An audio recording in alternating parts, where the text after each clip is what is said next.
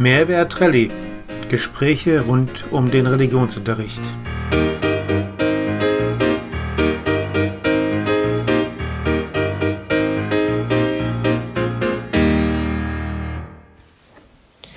Ich habe den Satz Ich bin stark und mutig ausgesucht, weil ich hatte schon ganz viele Erlebnisse, ähm, wo andere Angst hatten ich habe es einfach hinter mich gebracht.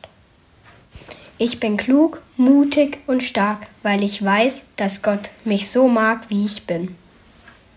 Herzlich willkommen, liebe Hörerinnen und Hörer. Schön, dass Sie sich für unseren Podcast Mehrwert Rallye entschieden haben.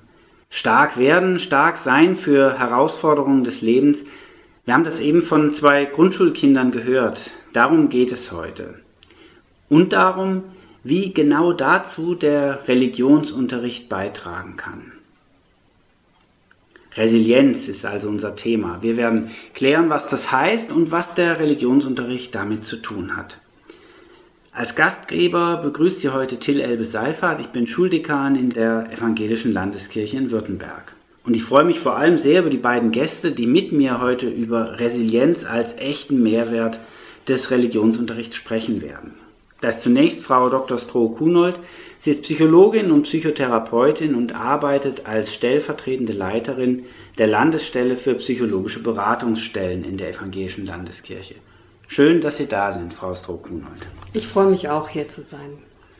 Außerdem hilft uns nachher in unserem Austausch Andreas Weiß weiter. Er ist Lehrer und Fachberater für katholischen Rallyeunterricht. Frau Stroh-Kunold, der Fachausdruck Resilienz hat sich ja in den letzten Jahren wahnsinnig ausgebreitet. Alle möglichen wissenschaftlichen Disziplinen von Medizin sogar bis hinein in die Betriebswirtschaftslehre verwenden ihn. Und darüber hinaus ist er noch zu einem echten Modewort geworden. Wenn ich in die Ratgeberliteratur schaue, da gibt es unendlich viele Tipps zur Steigerung der eigenen Resilienz. Was heißt denn dieses Wort eigentlich im Kern aus psychologischer Sicht?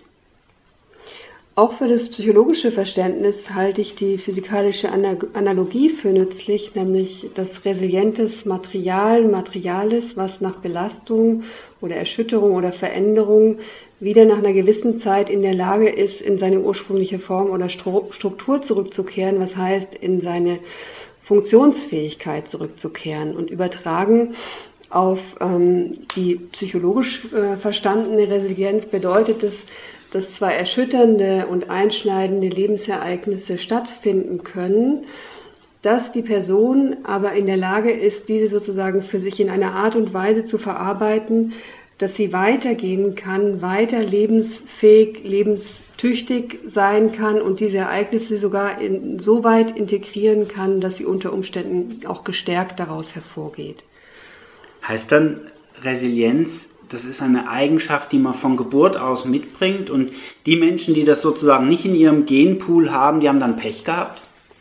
Ich glaube, genauso ist es eben nicht gedacht, sondern Resilienz ist ein dynamisches Konzept. Das kann sich im Laufe der Entwicklung eben ausbilden, auch gestärkt werden. Die Förderung von Resilienz ist ja auch ein wichtiges Thema im Kinder- und Jugendbereich gerade weil hier Kinder und Jugendliche ja ständigen Entwicklungsaufgaben ausgesetzt und damit konfrontiert sind und in dieser Erfahrung der Bewältigung dieser Aufgaben durch, da können wir vielleicht gleich noch drauf kommen, gute Umgebungsbedingungen, soziales Netzwerk, stabile Bindungspersonen, kann eben sich auch diese Resilienzfähigkeit weiterentwickeln und ausbilden. Das bedeutet auch, wenn ich das jetzt richtig verstehe, dass ähm, Kinder, Jugendliche, aber auch Erwachsene nicht als Resiliente in eine, ähm, in eine Belastungssituation hereingehen ähm, und die dann abprallen lassen, sondern äh, dass sie auch in dieser Belastungssituation oder in, in dieser Belastungsphase ähm, Resilienz entwickeln können. Ja, vielleicht kann man noch mal ein bisschen was dazu sagen ähm, was, wie das genau stattfinden kann. Also zum einen ist es ganz wichtig, denke ich, für die Ausbildung von Resilienz, dass diese Gefühle, die in diesen Situationen auftreten, gesehen werden, anerkannt werden, vielleicht auch ausgesprochen werden, und zwar durch Personen, die Struktur und haltgebend sind. Also wir sprechen da von Bindungspersonen. Also in der Resilienzforschung sagt man auch, dass stabile Bindung, und das wissen wir auch aus der Entwicklungspsychologie, für die Selbstwerdung, für die Entwicklung von Selbstwirksamkeit und einer guten eigenen Identität ganz elementar wichtig sind. Mhm. Vielleicht bevor wir dann nochmal auf die Religionslehre und den Religionsunterricht kommen, noch ein Zwischenschritt. Wir haben jetzt herausgearbeitet, äh, Resilienz nicht angeboren, entwickelt sich ganz stark in Beziehungen. Und jetzt interessiert mich natürlich noch als, als Pfarrer und als Theologen, ähm, welche Rolle spielt hierbei womöglich Religion? Können Sie dazu aus psychologischer Sicht etwas sagen? Religion bietet hier eben eine Möglichkeit, auch wenn wir nochmal so ein bisschen drauf schauen. Vorhin haben wir gesagt, was bedeutet Resilienz eigentlich? Also in einer guten Anbindung an die Welt und an andere zu sein, zum Beispiel in den eigenen Emotionen gesehen und angenommen zu werden, nicht alleine zu sein, sondern auf etwas Haltgebendes zurückgreifen zu können, dann setzt natürlich Religion die Welt nochmal in einen ganz anderen Sinnzusammenhang auch für Kinder und Jugendliche. Vielleicht auch in einen Zusammenhang, der über das Menschenmögliche hinausgeht. Was wir so allgemein Glauben an Gott, an ein höheres Wesen nennen. Genau, also ich kann auch das Beispiel machen, also zum Beispiel auch von meinem eigenen Sohn, der hatte mal Schwierigkeiten über längere Zeit im Grundschulalter einzuschlafen, also weil er Angst hatte vor schwierigen Träumen, die unter Umständen kommen könnten. Und es hat ihm ganz stark geholfen, diesen zu Bett geh ähm, Teil des Tages zu ritualisieren. Also sind wir auch wieder bei Religion oder Religionsunterricht, also die Möglichkeit auch Rituale im Angebot zu haben. Und das Abendgebet wurde ganz elementar wichtig. Mhm. Also das heißt, diese Angst vor dem schlimmen Traum abzugeben an Gott und zu vertrauen, dass man beschützt sein möge in dieser Nacht. Und danach konnte er dann den Lichtschalter drücken und äh, die Abendruhe konnte mhm. eingeleitet werden. Und das ist so ein Beispiel dafür, wie sozusagen auch Religion die Möglichkeit bietet, etwas, was man selbst nicht bewältigen kann oder wo man keine eigene Möglichkeit sieht, nochmal abzugeben in eine andere Möglichkeit. Und diese Dimension von Verständnis von Welt bietet eben Religion und auch Religionsunterricht mhm. an. Gibt es denn auch wissenschaftliche Forschung dazu? Ja, also eine der, also eigentlich die Pionierin der Resilienzforschung, Emmy Werner, hat ähm, die erste große Studie, also wirklich eine Langzeitstudie, das heißt, sie hat in den 50er Jahren begonnen, Kinder zu begleiten, wissenschaftlich in ihrer Entwicklung über lange Strecken des Lebens und zu schauen, wie sind die Ausgangsbedingungen dieser Kinder im Leben gewesen und wie haben sie sich sozusagen psychisch, aber auch sonst entwickelt. Das war eine Studie, die sie auf einer hawaiianischen Insel ähm, durchgeführt hat. Äh, die Insel, ich hoffe, ich sage es richtig, Kauai. Deswegen ist das die Kauai-Längsschnittstudie von Emmy Werner und hat sie eben bis ins Erwachsenenalter begleitet.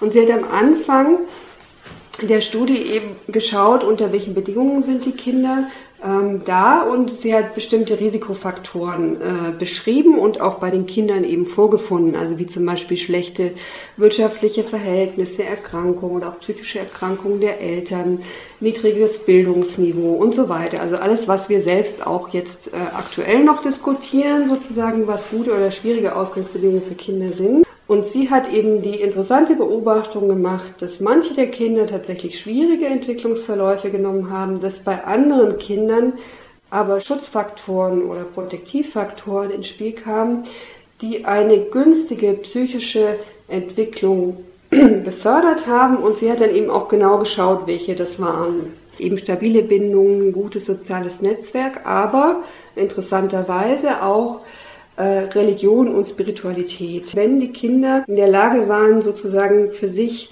so eine spirituelle, ich sage jetzt mal ganz allgemein, Orientierung zu finden, also ein sinnstiftendes Modell von der Welt, äh, hatten sie ganz andere Möglichkeiten, mit Herausforderungen des Lebens umzugehen oder eben nach schwierigen Situationen wieder in eine Stabilität zurückzufinden. Mhm. Diese Idee von Resilienz oder dieses Resilienzkonzept wurde dann auch weiterhin wissenschaftlich belegt. Ja, das heißt also, es ist nicht nur eine, eine uralte äh, Studie aus den 50er Jahren, gut, Langzeitstudie, die dann noch weiterging über Jahrzehnte hinweg, sondern wir haben auch noch heute aktuelle Bestätigungen dieser Forschung von Frau Wörner. Darauf sind noch zwei große andere Langzeitstudien gefolgt. Das eine war die Mannheimer Risikokinderstudie und dann auch noch die Bielefelder Invulnerabilitätsstudie, also Nichtverletzbarkeit oder wenig Verletzbarkeit ist ja ein anderes Wort für Resilienz eigentlich, die diese Befunde bestätigen konnten. Es gibt inzwischen auch ganz ausgeschriebene Programme, um Resilienz in Kindern zu fördern. Und natürlich im Zusammenhang mit der OECD-PISA-Forschung wurden diese Befunde im Hinblick auf Resilienz auch nochmal bestätigt. Jetzt möchte ich einen Schritt weiter gehen, Frau Stroh-Kunert. Jetzt äh, haben wir über Religion und Resilienz äh, gesprochen.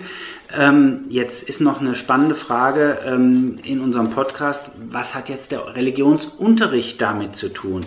Wie kann denn nun der Religionsunterricht Resilienz fördern? Wir haben uns dazu ähm, mit Herrn Weiß unterhalten, katholischer Rallye-Lehrer. Aber vorher würde mich noch mal interessieren, mal so vorab aus dem Bauch raus von Ihnen, was, was würden Sie denn sagen? Was, äh, äh, wie schätzen Sie den Religionsunterricht in seiner Förderungsmöglichkeit von äh, Resilienz ein?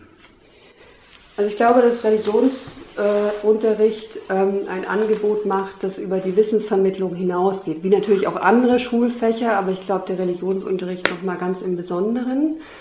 Also zum einen spielt hier natürlich, wie auch in anderen Schulfächern, aber ich glaube hier auch eine wichtige Rolle, was wir vorhin gesagt haben, dass Religionslehrer sich auch nochmal als Bindungspersonen zur Verfügung stellen und um diese Frage von Sinnstiftung oder Sinnzusammenhang, also sozusagen ein Verständnis von Welt, das sich ja auch immer weiterentwickeln kann, aber erstmal ein Angebot davon, äh, das eben auch mehr Sicherheit oder auch Vertrauen äh, in den Kindern stärken kann. Also meine Beobachtung ist, die zwei wichtigen Begriffe Sinn und Vertrauen. Vielen Dank schon mal. Wollen wir mal reinhören, was der Herr Weiß äh, uns aus seiner Praxis als Religionsunterrichtslehrer ähm, zu berichten hat? Unbedingt. Lieber Herr Weiß, jetzt interessiert mich von Ihnen als Praktiker im Religionsunterricht ganz besonders, wie eben genau der Rallye-Unterricht hierbei ins Spiel kommt. Was fällt Ihnen denn als erstes ein, wenn es um Rallye und Resilienz geht? Für viele meiner Schüler würde ich sagen, ist Religion das Lieblingsfach. Also so eine Insel im Schulalltag, in der sie eine Rolle spielen, in der Sinnsuchen eine Rolle spielt und in der auch Resilienz eine große Rolle spielt.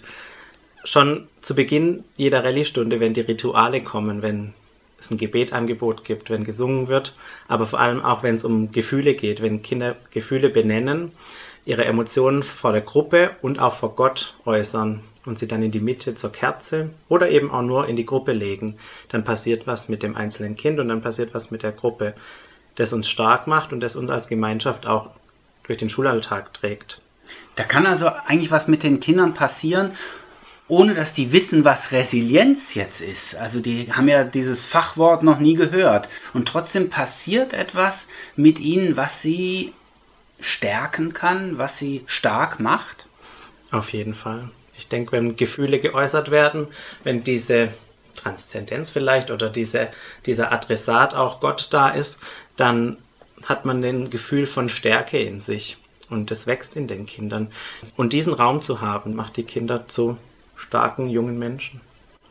Sie haben angedeutet, dass dabei Rituale eine Rolle spielen. Aber können Sie vielleicht noch mal deutlich machen, was das Besondere an einem religiösen Ritual ist? Mir ist in meinem Religionsunterricht ganz wichtig, dass ich ein Angebot mache. Ein gewisses Mehrwertangebot ist es für mich. Denn über Emotionen sprechen kann ich in allen Fächern und äh, auch ein Stück weit Resilienz natürlich aufbauen. Auch die Maus im Gryffalo ist zum Beispiel eine resiliente hm. äh, Person. Und, in dem Kinderbuch. Genau. Ja, ja. Und im Religionsunterricht habe ich aber ganz klar diese gemeinsame Suche nach dem Sinn. Wir sind auf der Suche nach was Größerem. Wir glauben teilweise, zumindest sind wir neugierig auf das, was so hinter allem steckt. Und das macht die Religiosität in den Symbolen auch aus, dass wir das Angebot haben, die Emotionen vor Gott zu legen, Antworten und Zusagen auch aus der Bibel zum Beispiel zu hören, die dann was mit meinem Selbstbewusstsein machen. Können Sie so ein Ritual, das Sie in Ihrem Religionsunterricht mit den, mit den Kindern einüben und dann immer wieder durchführen, vielleicht mal beschreiben? Also viele Lehrerinnen und Lehrer verwenden ja Affirmationen, also Zusagen, ich bin stark, ich bin toll, ich bin klug, ich bin gut so wie ich bin. Und ich habe damit auch schon gearbeitet und habe dann gemerkt, ach, irgendwie habe ich da oder haben wir da ja mehr anzubieten und habe dann biblische Affirmationen rausgesucht und die auch mit den Textstellen aus der Bibel ähm, ergänzt. Und wir ziehen häufiger im Religionsunterricht dann solche Affirmationen und sagen sie ganz laut in der Gruppe. Und das macht die Kinder ganz stolz und schafft so eine tolle Atmosphäre. Das ist für mich so ein religiöses Mehrwertritual. Lassen Sie uns das inhaltlich noch ein bisschen zuspitzen. Was, was heißt das denn? Was, was können Kinder im besten Fall, wir malen jetzt mal so ein Idealbild, was können Kinder im besten Fall, wenn sie in ihrer Resilienz gestärkt sind? Was, was heißt das inhaltlich? Also für mich selber gefällt mir da das Bild der sieben Säulen von Ursula Nuber ganz gut, ähm, weil es einfach anschaulich ist und zeigt, ähm, resiliente Menschen sind optimistisch. Sie akzeptieren erstmal Situationen so, wie sie sind und gehen aber darüber hinaus. Sie übernehmen Verantwortung. Sie gehen aus der Opferrolle hinaus und gestalten so auch mit einem gewissen Netzwerkbewusstsein, also wieder mit der Gemeinschaft, ihr Leben, nehmen es in die Hand und sind damit resilient. Verantwortung übernehmen, habe ich gehört, optimistisch sein, auch vielleicht der Zukunft gegenüber offen sein wir kennen das ja vielleicht in anderen Formulierungen auch aus unseren Lehrplandimensionen im evangelischen und äh, katholischen Bildungsplan. Mich interessiert jetzt noch, wie das mit dem Kern unseres christlichen Glaubens zusammenhängt, mit biblischen Erfahrungen und Erzählungen. Wie verbinden die sich im Rallye-Unterricht mit Resilienz? Ich arbeite viel mit Psalmen zum Beispiel, gerade im Beginn des Schuljahres suche ich mir zwei, drei Psalmen raus, mit denen ich äh, den Unterricht gestalte. Da stecken Bilder, da stecken Symbole drin, die Kindern eine Vorstellung davon geben, dass sie, ja, ich sage einfach, in der Liebe Gottes auch aufgehoben sind. Also von allen Seiten umgibst du mich und hältst deine Hand über mir. Das hat ja auch schon so eine Zusage, in der ich dann als Kind auch wachsen kann. Also ein bisschen wie wir das äh, ganz am Anfang der Sendung von den, von den Kindern gehört haben. Ne? Genau, ich merke auch immer wieder am sprachlichen Wortschatz der Kinder, ähm, dass sie diese Formulierungen aus den Psalmen dann aufgreifen und selber sich zu eigen machen. Also da spüre ich ganz deutlich, dass der Religionsunterricht da eben den Beitrag dazu liefert. So existenzieller Ausdruck und sich wiederfinden in wirklichen Existenzfragen, ganz grundlegenden äh, Situationen. Haben Sie außer den Psalmen noch weitere Beispiele? Ja, ganz klar, biblische Geschichten.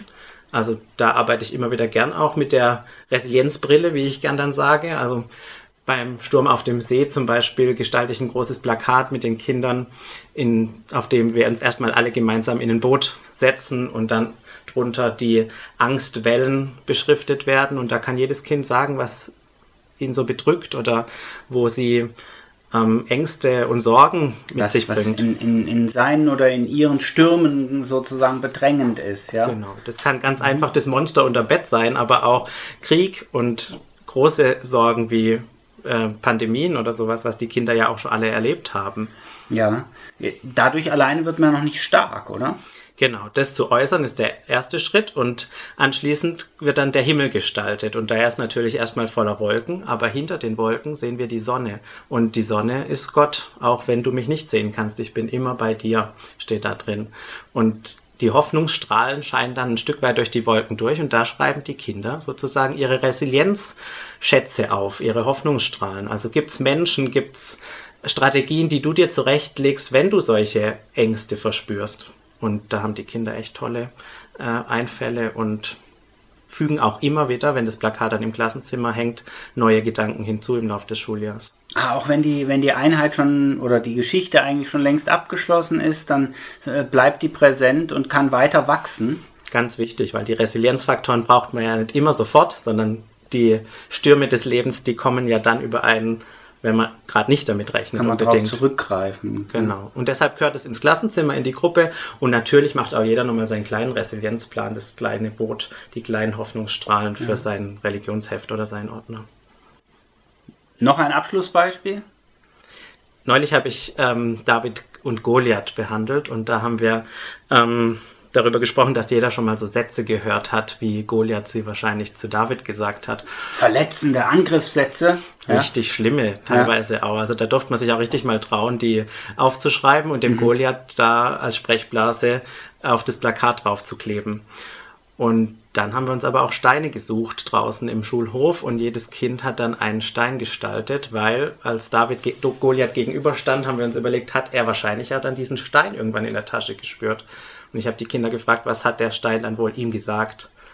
Und da sind dann diese Sätze wieder aufgetaucht, also die biblischen Affirmationen oder die Formulierungen aus den Psalmen, ich bin stark, ich bin klug, ich bin gut so wie ich bin, Gott liebt mich, ich bin eine Tochter Gottes solche Dinge kommen dann. Also da geht einem wirklich das Herz auf. Und dann durfte jedes Kind diesen Stein schön mit Stiften gestalten.